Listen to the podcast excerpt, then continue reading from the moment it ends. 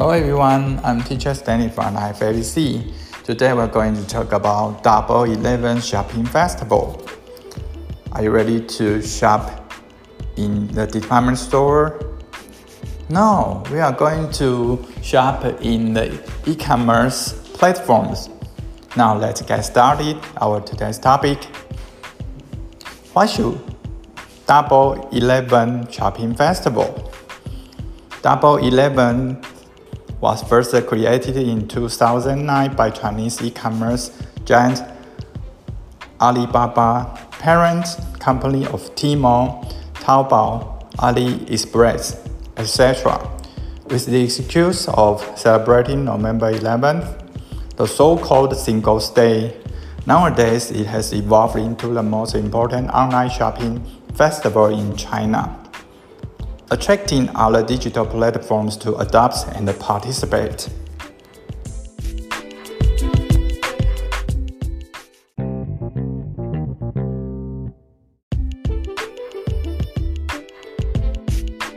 It's not about simply pushing on purchase, but offering 360 degree entertainment to the customers.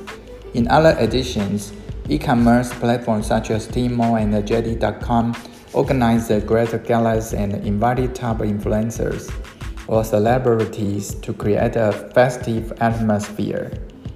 The idea is that people find themselves buying more stuff while being in a high spirit. In 2019, Tmall Double Eleven engaged 500 million consumers and 200,000 brands around the globe.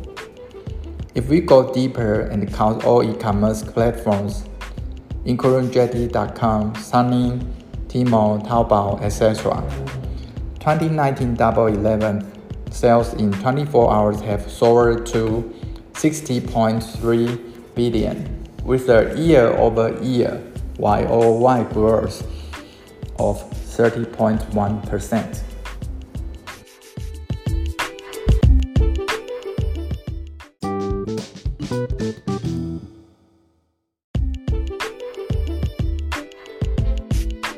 The overall YOY growth of Double Eleven tends to flatten in recent years. Several verticals are still showing considerable growth in sales. For example, traditionally Tmall has been stronger in fashion, apparel, bags, and accessories. However, the winner of last year was the beauty, cosmetics, personal care industry, which hit a surprising increase of 64.6%, thanks to the strong push of live streamings. Regarding JD.com, the trusted platform for 3C products, computer, communication, and consumer electronics. The fastest growing sector last year was outdoor sports, 46 0.6%, demonstrating an expanded sense of trust from end consumers.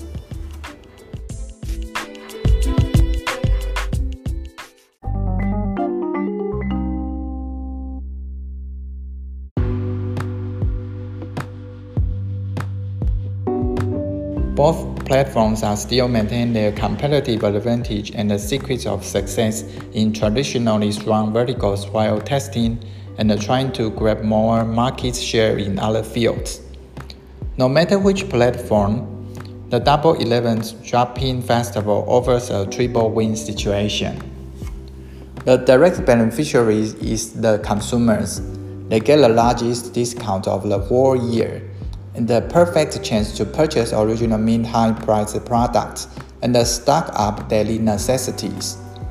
Businesses can expect a significant portion of annual sales coming from Double Elevens. It's a great opportunity to clear excess stock before the end of the year. For the platforms organizing the festival, Double Eleven means gathering consumers' trust, traffic, and negotiation power with the brands, and reinforcing their status as big players in e-commerce.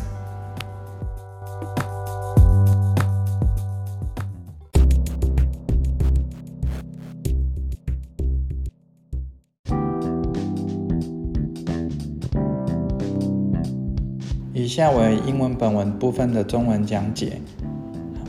为什么是双十一购物节呢？双十一由中国电子商务巨头阿里巴巴、天猫、淘宝、速卖通等的母公司于二零零九年首次创建，借口是庆祝十一月十一日所谓的光棍节。如今，它已经演变成中国最重要的在线购物节，吸引了其他数位平台的采用和参与。这不仅仅是推动购买，而是为客户提供三百六十度的娱乐。在其他版本中，天猫和京东等的电子商务平台组织了精彩的晚会，并邀请顶级影响者或名人，营造节日气氛。这个想法是，人们发现自己在情绪高涨的同时。购买了更多的东西。在二零一九年，天猫双十一吸引了全球五亿消费者和二十万个品牌。如果我们更深入的计算所有电子商务平台，包括京东、苏宁、天猫、淘宝等，二零一九年二十四小时内的双十一购物节销售额飙升到六千三百零三亿美元，同比增长百分之三十一三十点一 percent。近年来，双十一的总体同同比增长趋近于平缓，几个垂直行业的销售仍然大幅增长。例如，传统上天猫在时尚、服装、包包和配饰方面更强大。然而，去年的获胜者是美容、化妆品、个人护理行业。由于直播的大力推动，该行业的惊人增长了百分之六十四点六 percent。关于三 C 产品、电脑、通信和消费电子值得信赖的平台，京东去年增长最快的行业是户外运动，百分之四十六点六 percent。这表明最终消费者的信任感有所扩大。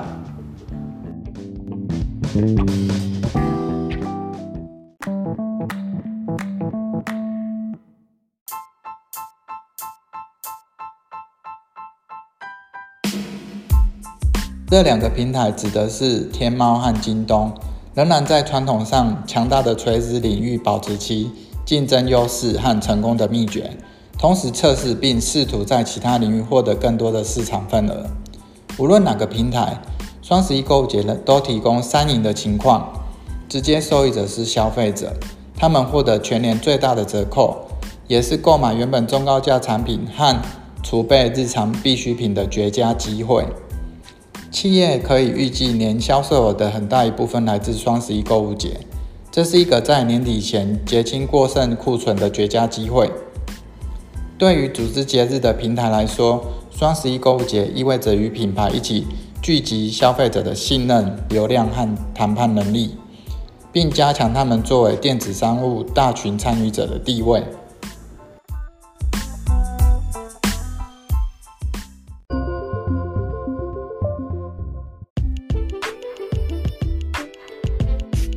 那 we repeat the important words again. 接下来我们把文章中出现过的重要的单字再复习一遍喽。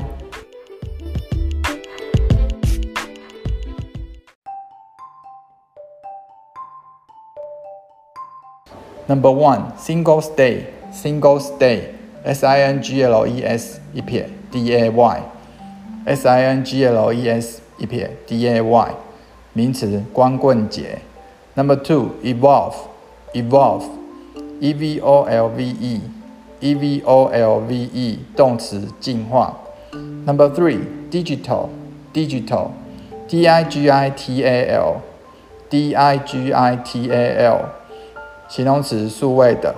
Number four, adopt, adopt, a d o p t, a d o p t 动词采用。Number five, participate Participate, p a r t i c i p a t e, p a r t i c i p a t e，动词参与。如果以上这几个字呢，你觉得太长记不住，那你只要记住两个最重要的单词就可以了。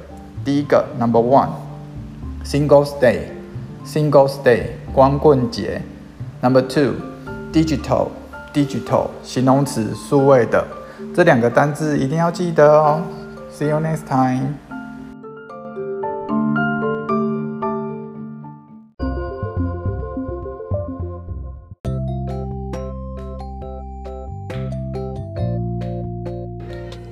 The next unit is about a joke. The teacher cried. The teacher cried. The six-year-old John was terribly spoiled. His father knew it, but his grandma doted on him. He hardly left her side, and when he wanted anything, he either cried or threw a temper tantrum. Then came his first day of school, his first day away from his grandmother's loving arms. When he came home from school, his grandma met him at the door. Was school alright? she asked. Did you get along all day? Did you cry? Cry? John asked. No, I didn't cry, but the teacher did.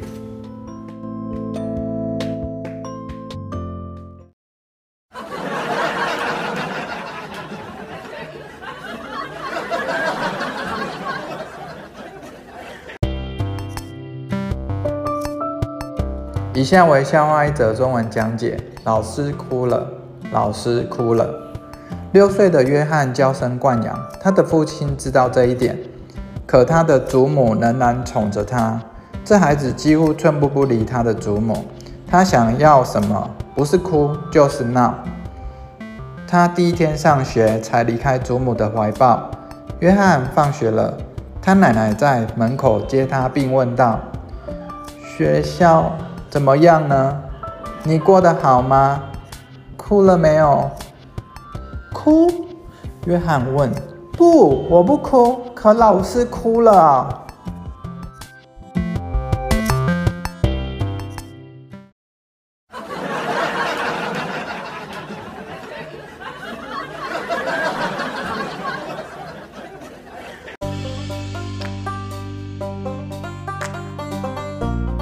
请留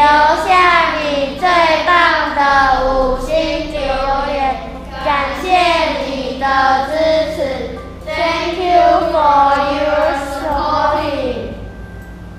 拜拜。哎，你们不够热情哎。我们就是拜拜，就是基本的结尾，就像你的。See you next time，拜拜。